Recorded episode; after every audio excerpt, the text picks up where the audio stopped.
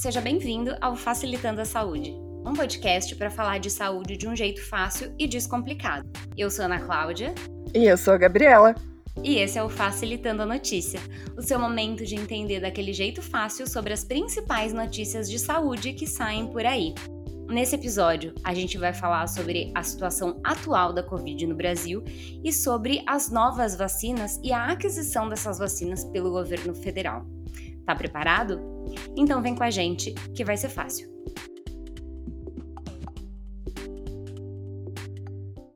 Eu queria muito, muito, muito começar esse episódio feliz e animada, mas não dá, né? Não dá para estar tá feliz no dia de hoje. A gente tá gravando esse episódio no dia 3 de março, quarta-feira, e hoje o Brasil bateu o recorde de mortes em 24 horas da Covid. Falar isso me arrepia é, foram mais de 1.800 pessoas que morreram nas últimas 24 horas por causa da Covid. Eu e a Gabi, a gente estava fazendo a conta. E cada sala de cinema, mais ou menos, cabem 200 pessoas. Né? Pelo menos faz muito tempo que eu não vou no cinema, tem mais de ano, mas eu sei que cabem 200 pessoas numa sala de cinema.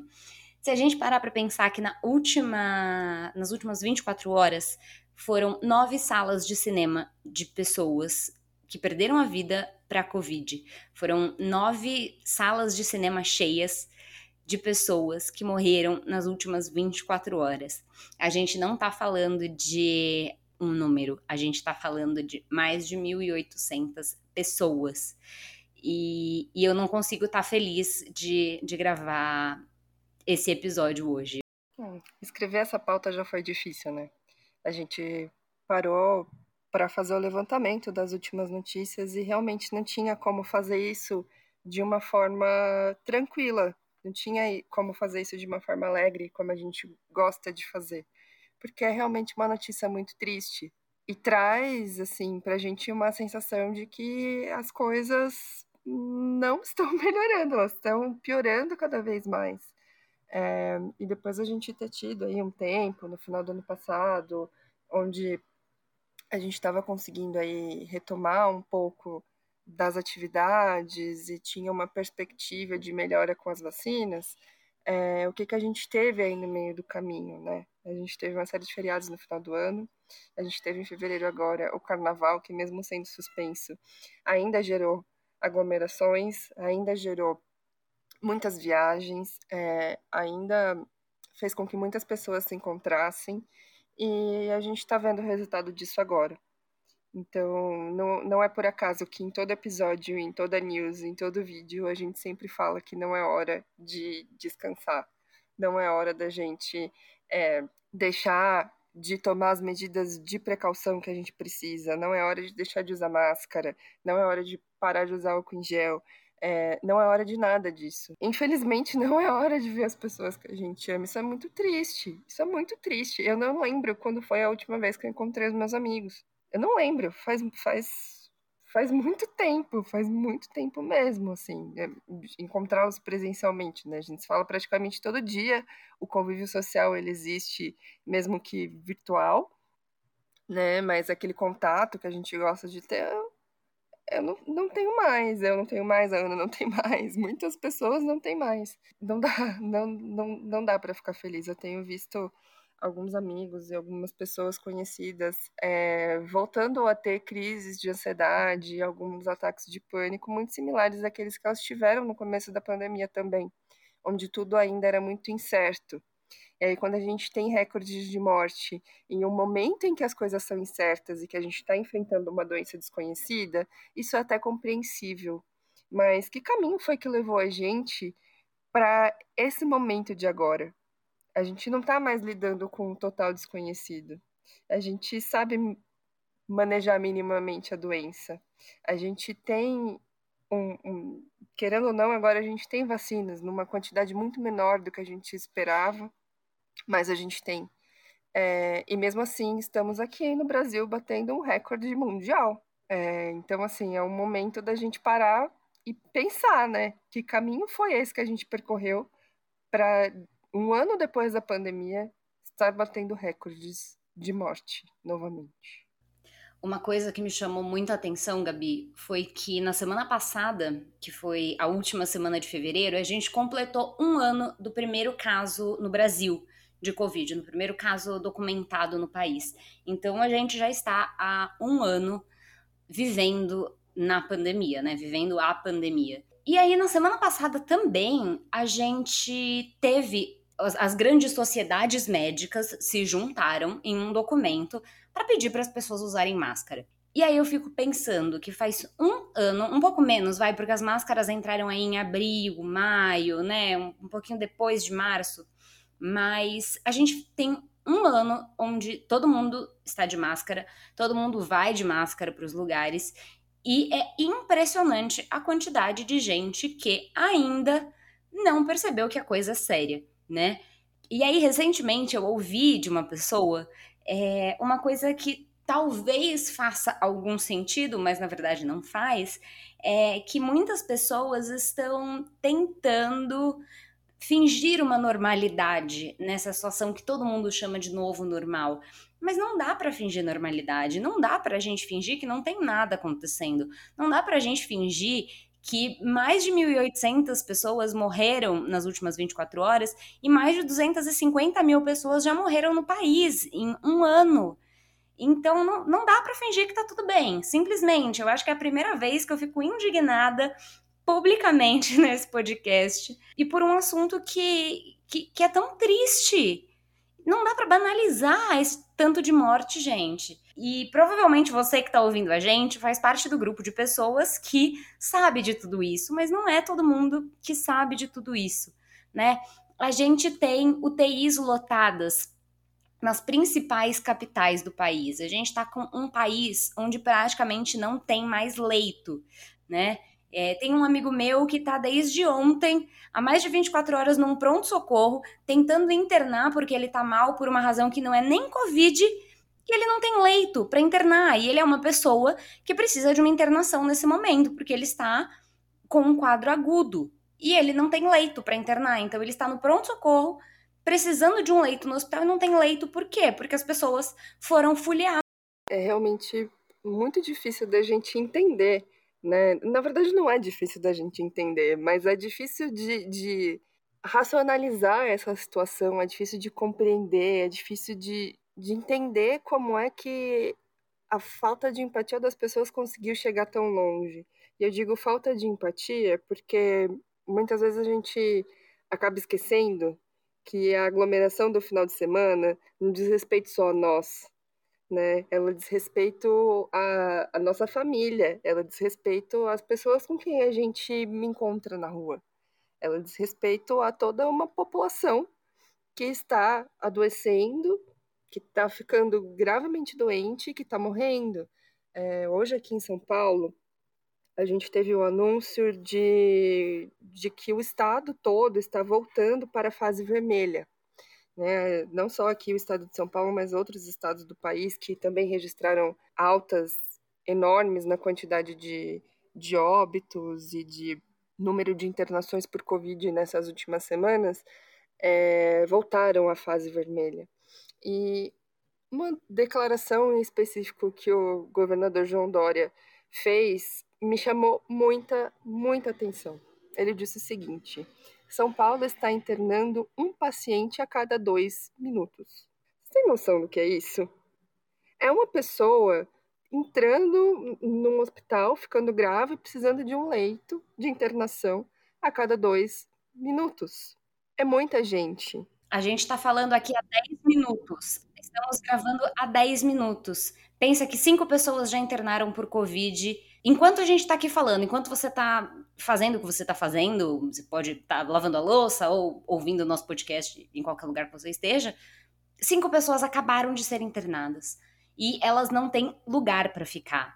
A gente já falou aqui em uma news passada sobre a situação de Manaus e a gente falou sobre o quão absurdo é você precisar de ar, porque não tinha oxigênio em Manaus alguns, algumas semanas atrás é, e, e, não ter área. E agora a gente não tem leito, a gente não tem onde internar as pessoas.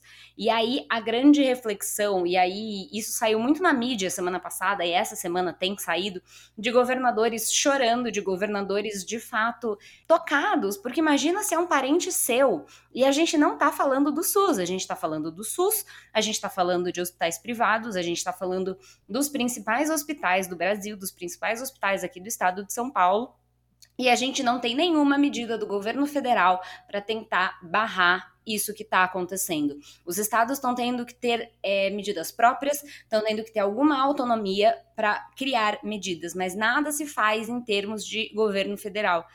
E isso é o absurdo do absurdo. Eu acho que abertamente a gente nunca falou assim sobre, sobre essa situação, é, mas ela é realmente. Eu acho que a gente chegou no limite por aqui, né, Gabi? Não, não tem como não falar disso, porque, assim, quando a gente, quando a gente para e olha né, para o trabalho dos governos do Estado, a gente fala, poxa, tá indo bem. Mas aí você para e pensa também, não é que exatamente está indo bem se eu fosse parar para olhar hoje, assim, todos os estados do Brasil, ou a atuação dos governadores, eu não, eu não conseguiria olhar para um estado específico e dizer, não, esse estado realmente se destaca no combate à pandemia. Não tem. Você olha assim e fala, pô, as pessoas estão se virando e fazendo a obrigação delas, que é fazer tudo que é possível para dar conta é, da situação dos seus estados. Mas fazer isso sem um, um, o apoio do governo federal é muito difícil. A gente teve épocas no início da pandemia em que era governador brigando com o presidente para conseguir dar conta de, de leito, de recurso, de, é, de equipamento, de profissional, sabe? E agora a gente está entrando nessa situação de novo muito pior do que a gente estava um ano atrás. É inaceitável, é, é, é uma indignação, assim, terrível. E aí, assim, a gente olha hoje para. A gente volta hoje para a fase vermelha, aqui o estado de São Paulo, a partir de sábado, que será o dia 6, a partir do dia 6 de março, todo o estado volta, né? A fase vermelha e agora com um toque de restrição, né? Então, a partir das 8 horas da noite, as pessoas não podem mais circular nas ruas, das 8 da noite às 5 da manhã. Isso vai durar até o dia 19 de março, aqui pelo menos no estado de São Paulo. Aqui em São Bernardo, as pessoas já estão tomando multa no carro. Se você está na rua, no carro, não tem um motivo para estar no carro, você vai ser multado. Exatamente. Então, assim, é, a gente precisou, a gente não quis fazer um lockdown lá no começo, né? Mas aí agora a gente tem um toque de restrição, que também é complexo. E aí, por outro lado, a gente olha para a situação da cidade de Araraquara. Enquanto todo o estado está fazendo o movimento de voltar para a fase vermelha e entrar em uma fase de restrição, Araraquara, que decretou lockdown no dia 21 de fevereiro, está saindo agora e voltando para um, um, um, um momento de retomada da economia. Então, foi uma questão de duas semanas. Dia 21, dia 21 nem está tão longe. Uhum. Até porque em Araraquara morreram mais pessoas de Covid em dois meses, né? A gente tem dois meses de ano, do que em 12 meses do ano passado. Então Araraquara viu que a situação estava muito crítica. É, então, mas aí esse, esse é que é o problema. É, é difícil a gente até, até sai um pouco da pauta falando disso, mas é porque eu não tenho como segurar. É, até quando a gente vai ficar nessa de esperar a situação ser totalmente insustentável para realmente tomar uma atitude. A Araraquara precisou disso para conseguir chegar em, em, em, um momento de decretar um lockdown. Em algumas semanas conseguiu se estabilizar e agora está voltando. É, não estou dizendo que um lockdown resolveria todos os problemas do país. Não é isso que eu estou querendo dizer aqui. É, mas que em alguns momentos medidas drásticas são necessárias. É, um, é uma crise pandêmica mundial que a gente está vivendo. Então não dá simplesmente para a gente ficar nessa de ah, é uma gripezinha, é uma gripezinha, porque são 12 meses de gripezinha e a gente tem dos, quase 260 mil pessoas que morreram por causa dessa bendita dessa gripezinha no nosso país. Que outra doença matou tantas pessoas aqui? Pois é. Fica, fica a reflexão e, enfim, o facilitando enquanto um, um veículo de, de saúde, a gente faz novamente esse apelo Fique em casa, se você puder ficar em casa. Se você for trabalhador de serviços essenciais, cuidado, tá? É, cuidado para ir nos serviços essenciais. Você pensa, você realmente precisa ir ao mercado? Você realmente precisa é, ir a um restaurante ou pedir um delivery, né?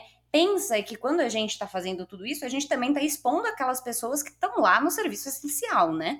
É, isso é muito importante, porque as pessoas não pararam. O motorista do ônibus, o coletor de lixo, as pessoas do mercado, da farmácia, dos hospitais, ninguém parou até agora. Ninguém dessas pessoas que eu acabei de falar estão em home office.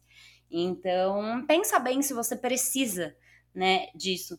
É, agora há pouco eu estava conversando com a Gabi, antes de, de da gente começar a gravar, que, enfim, é, eu fui agora há pouco, né, hoje, na quarta-feira à noite, na igreja, porque tinha uma transmissão ao vivo de um, um evento que está acontecendo basicamente pela internet, da campanha da fraternidade. E aí o padre tem chamado pessoas, né? E aí, enfim, estávamos na igreja, basicamente, as quatro pessoas que estavam gravando, eu, padre, que estava ainda fazendo toda a captação de som e de áudio, operando lá o YouTube, enfim, né? O, o padre se tornou polivalente nessa pandemia. E aí, a hora que acabou a gravação, ele veio falar pra gente que ele vai ter que, né, até o sábado, pedir para as pessoas não irem à missa.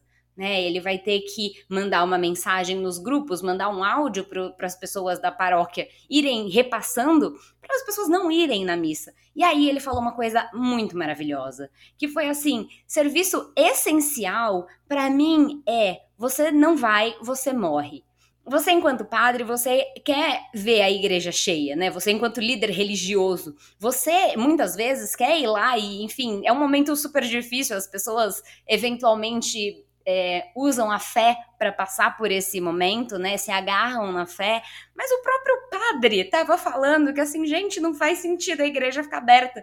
Mas ele também não tem o poder de, de fechar a igreja, porque, enfim, tem, tem todas tem todas questões, né? Não, não é tão simples assim você fechar. Mas o fato é que as pessoas elas estão falando assim, ó, não venham, assista as coisas em casa, fique em casa.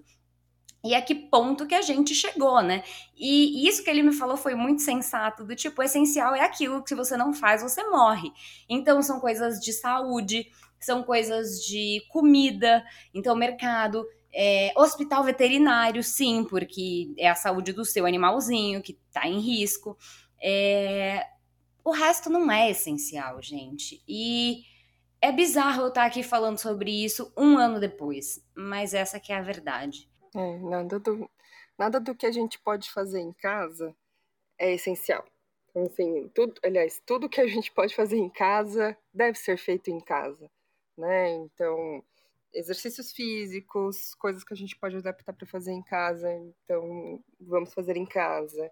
Tudo, assim, se você independente de qual for a sua fé, se os seus, seus cultos ou seus momentos ecumênicos aí é, estão sendo transmitidos ao vivo, assista, não, não saia. Alguns pastores que eu conheço também estão fechando suas igrejas, independente da, da das determinações de instâncias superiores, por cuidado às pessoas, é, porque muitos membros das igrejas são pessoas idosas e que estavam querendo voltar a frequentar, mas aí Exatamente, foi o que ele falou, que só tem idoso na missa que vai ainda. Então, mesmo, mesmo que na, na, na igreja aqui que, que a gente frequenta, é, os idosos não, não estavam sendo permitidos de, de ir para lá, né? Mas às vezes você tem um, um membro que mora com, com o pai, com a mãe, com o avô e que está indo para a igreja. É, e aí, querendo ou não, essa pessoa também pode ser um vetor. Né? Então, por conta disso, acabaram decidindo fechar algumas igrejas aqui de, de pastores que eu conheço. É, e isso é uma decisão muito sensata, gente. E eu achei super interessante que ele falou ele falou ainda sobre os grupos, que tem alguns grupos, né? Do, que tem vários grupos de apoio, grupo de oração, enfim, e são grupos de convivência, né? A gente tá falando um pouquinho de religião, porque eu dei esse exemplo do padre, né? Mas aí o padre falou lá pro, pro, pro representante do grupo: você tá com medo de perder as pessoas porque elas não estão vindo ao grupo? Você tem que ter medo de perder essas pessoas pra Covid, não delas não virem no grupo, sabe? Você não tem que ter medo de perder ninguém, você tem que ter medo da pessoa ficar mal, ficar doente. E eu achei isso super sensato da parte dele.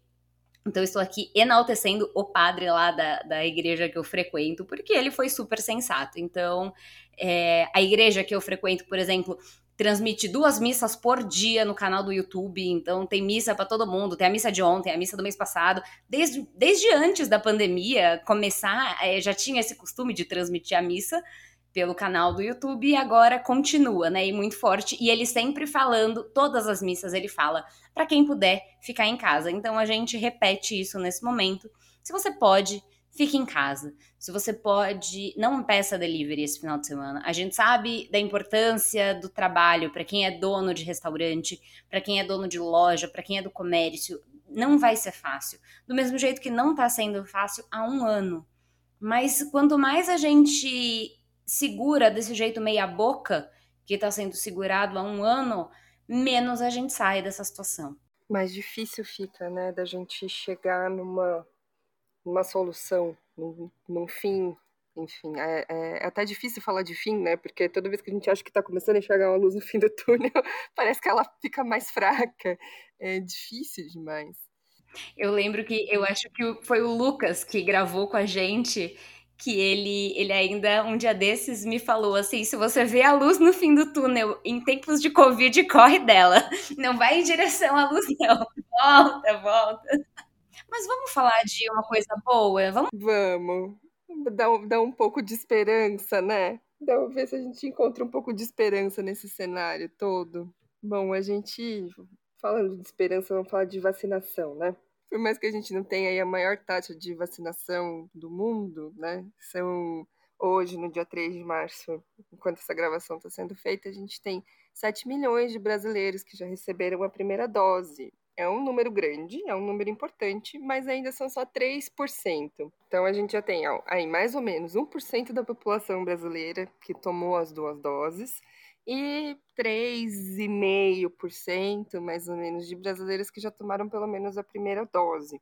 Quando a gente coloca assim em proporção, é um, é um valor pequeno, é um valor que não é muito representativo, quando a gente olha para a quantidade de mortes, mas isso ainda é, é um motivo para a gente celebrar, né? Podia ser um número muito melhor, mas já é um número que começa a ganhar uma relevância e agora a gente tem aí novas novas vacinas chegando no Brasil, uma perspectiva de novas. É... De, de, outras possibilidades de vacina, né? A gente falou aqui recentemente sobre as vacinas, né? Que o mundo, e a gente está falando de um, de um vírus que parou o planeta né, há um ano, um pouco mais de um ano, na verdade, o mundo parou por conta da, da Covid e o mundo está querendo a vacina da Covid. Então, assim, são, não são muitas fábricas que produzem essas vacinas e elas têm uma capacidade limitada de produção. Então, assim, né, eles têm que ir disponibilizando para alguns países e, e, alguns países que são menores é muito mais fácil você vacinar a população. A gente está falando de mais de 200 milhões de pessoas, então, assim 7 milhões de pessoas receberam a primeira dose, né? E cada vacina tem duas doses, a gente já falou desse número aqui também. Quantas vacinas a gente precisa para vacinar a população toda? Se você é um estudante, está na época do vestibular, faça essa conta e comenta com a gente nas nossas redes sociais que estão aqui na descrição do episódio, porque nós duas somos profissionais da saúde ocupadas demais para fazer a conta de quantas doses de vacina precisaremos que na verdade são 400 milhões, porque é 2 vezes 2, né? Não, não tem segredo. Tá tudo bem. A gente, a gente releva. É, tudo a nossa capacidade aí com, com a área de exatas, ela é um pouco limitada. tá tarde. A gente grava as news nos 45 do segundo tempo pra gente tentar ser o mais atual possível para vocês. Então, assim, peguem leve com a gente, porque é quarta-feira à noite, né? Mas é isso, gente. Hoje saiu no Diário Oficial da União é, a compra, né? A compra não, na verdade, a intenção da compra de vacinas que não as duas que a gente tem. Hoje a gente tem a Coronavac e a vacina de Oxford. E aí, hoje, no, o Ministério da Saúde decidiu que ele vai comprar todas as vacinas disponíveis da Pfizer, BioNTech e da Janssen, que é a vacina da Johnson Johnson, né? É, mas assim, o Ministério da Saúde anunciou que vai comprar essas vacinas sem licitação, porque compras públicas geralmente você passa por um processo de licitação, onde tem que abrir um edital, espera X dias, aí mais X dias, é, é bem longo. É, se vocês tiverem interesse de saber, a gente consegue explicar, já estudamos muito isso. Exato, podemos explicar a Lei 8666, mas não vamos falar dela agora. Mas o governo vai comprar as vacinas sem licitação, porque é uma situação emergencial, porém, ele não comprou. Né? Ele não foi lá e, fez. Ele avisou assim, falou: opa, vou comprar o um negócio aqui, mas não comprou. Então, assim, eu espero, e aqui eu vou, vou, vou ser profética, é, que quando esse episódio for ao ar, o governo federal vai ter comprado. eu quero acreditar nessa profecia. Será que foi? Se foi, gente, por favor, comentem também lá pra gente que eu tô profética, porque eu vou começar a fazer outras profecias, tá? Se essa funcionar, a gente, a gente faz outras profecias aqui. É, além dessas, o governador de São Paulo, João Dória, também anunciou que tem intenção de comprar 20 milhões de doses da vacina russa, Sputnik 5, Sputnik V. Nunca sei se é 5 ou se é V, mas é Sputnik que é uma vacina também que já tem algumas que já tem algumas comprovações de eficácia que são bem interessantes. E a Janssen é também uma, uma mega uma mega vacina assim no sentido de que ela tem uma dose só, né? Então daí é bem mais fácil, mas já falamos sobre isso também aqui em episódios anteriores. Se vocês quiserem que a gente retome sobre as vacinas, nos avisem. E aí também tem alguns projetos de lei na Câmara, é, nos estados, enfim, para que os municípios também tenham autonomia da compra das vacinas, né? Porque a gente já falou do governo federal e de fato a gente vem aí há 12 meses com o Ministério da Saúde que não está tomando ações efetivas para o controle da pandemia e, e, isso não é uma questão política, é uma questão realista. Inclusive, é, no The New York Times, que é um dos maiores jornais do mundo, isso já foi falado muitas vezes, tem muitas matérias falando sobre o manejo do Ministério da Saúde e do governo federal brasileiro. É, não só do, no, no New York Times, né, em vários outros jornais globais a gente tem a gente tem tido esse tipo de notícia veiculada aí desde o início da pandemia, né? Então é, é é bastante complexo, ainda mais com essa nova variante, que agora tem sido chamada de variante brasileira. Isso também tem sido muito veiculado nos, nos canais internacionais. E, mas enfim, estamos tendo aí uma perspectiva de que as coisas estão melhorando, né? Cada vez que uma pessoa é vacinada, é menos uma pessoa que vai agravar da Covid, é menos uma pessoa que vai que vai precisar de uma internação, que vai precisar de um leito. E eu acho importante falar sobre isso, assim, né? Que as pessoas estão sendo vacinadas, 7 milhões pode parecer pouco quando a gente olha para a nossa realidade brasileira, mas 7 milhões. É muita gente. É muita, muita gente. Exato. E eu acho legal falar aqui ainda sobre vacina, que se você não conhece o projeto Serrana, cabe a vocês conhecerem o que, que é o Projeto Serrana, Ana Cláudia. O que, que é o Projeto Serrana, Gabriela? O Projeto Serrana é um projeto de pesquisa que está sendo feito pelo Instituto Butantan e a Universidade de São Paulo, na cidade de Serrana, que é uma cidade no interior de São Paulo, que não tem muitos habitantes, tem aí cerca de 30 mil habitantes, e eles estão vacinando toda a população de Serrana para ver quantos por cento da população vacinada você cria a imunidade de rebanho. E isso é fantástico, porque está sendo um estudo no Brasil, com a nossa realidade. A gente está vendo os dados do nosso povo, porque muitas vezes os dados dos estudos que a gente vê lá fora não podem ser aplicados à nossa realidade, principalmente porque o brasileiro adora um abraço, a gente gosta de, de, de falar alto, a gente fala com a mão, a gente pega em tudo. É, e além dessas, desses nossos comportamentos, esse comportamento brasileiro acalorado, é, a gente também é um país muito miscigenado, né? Então a gente também tem um, um, comportamento genético que é diferente. E isso é muito importante de ser estudado e avaliado quando a gente fala de, de vacinação e de medicação de um modo geral, né? Exato. Então, assim, vamos, vamos ser otimistas o projeto Serrana é um projeto bem legal, vão ter os links dele aqui na descrição do episódio e também nas nossas redes sociais. Se vocês não seguem a gente, sigam a gente. Todas as redes sociais estão aqui na descrição do episódio. Acho que a gente começou o episódio bem pesado e a gente está terminando mais levinho, falando de vacina, dando umas risadas, né?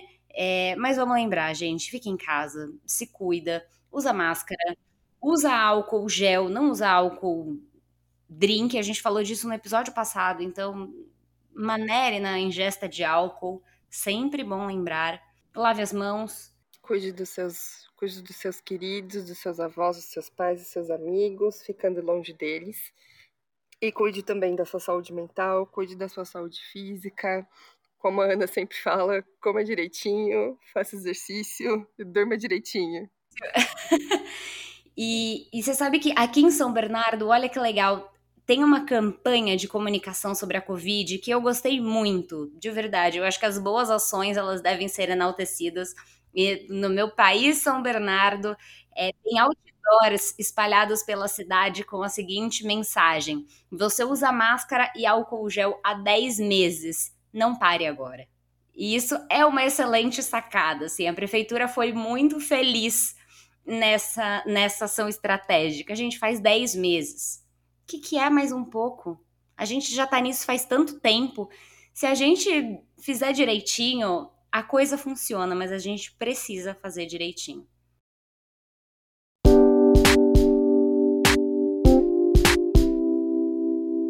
Esse foi o Facilitando Notícias, o seu momento de entender daquele jeito fácil sobre as notícias de saúde que saem por aí. A gente volta em breve, mas você pode falar com a gente e ver outros conteúdos nas redes sociais e nos endereços que estão aqui na descrição do episódio.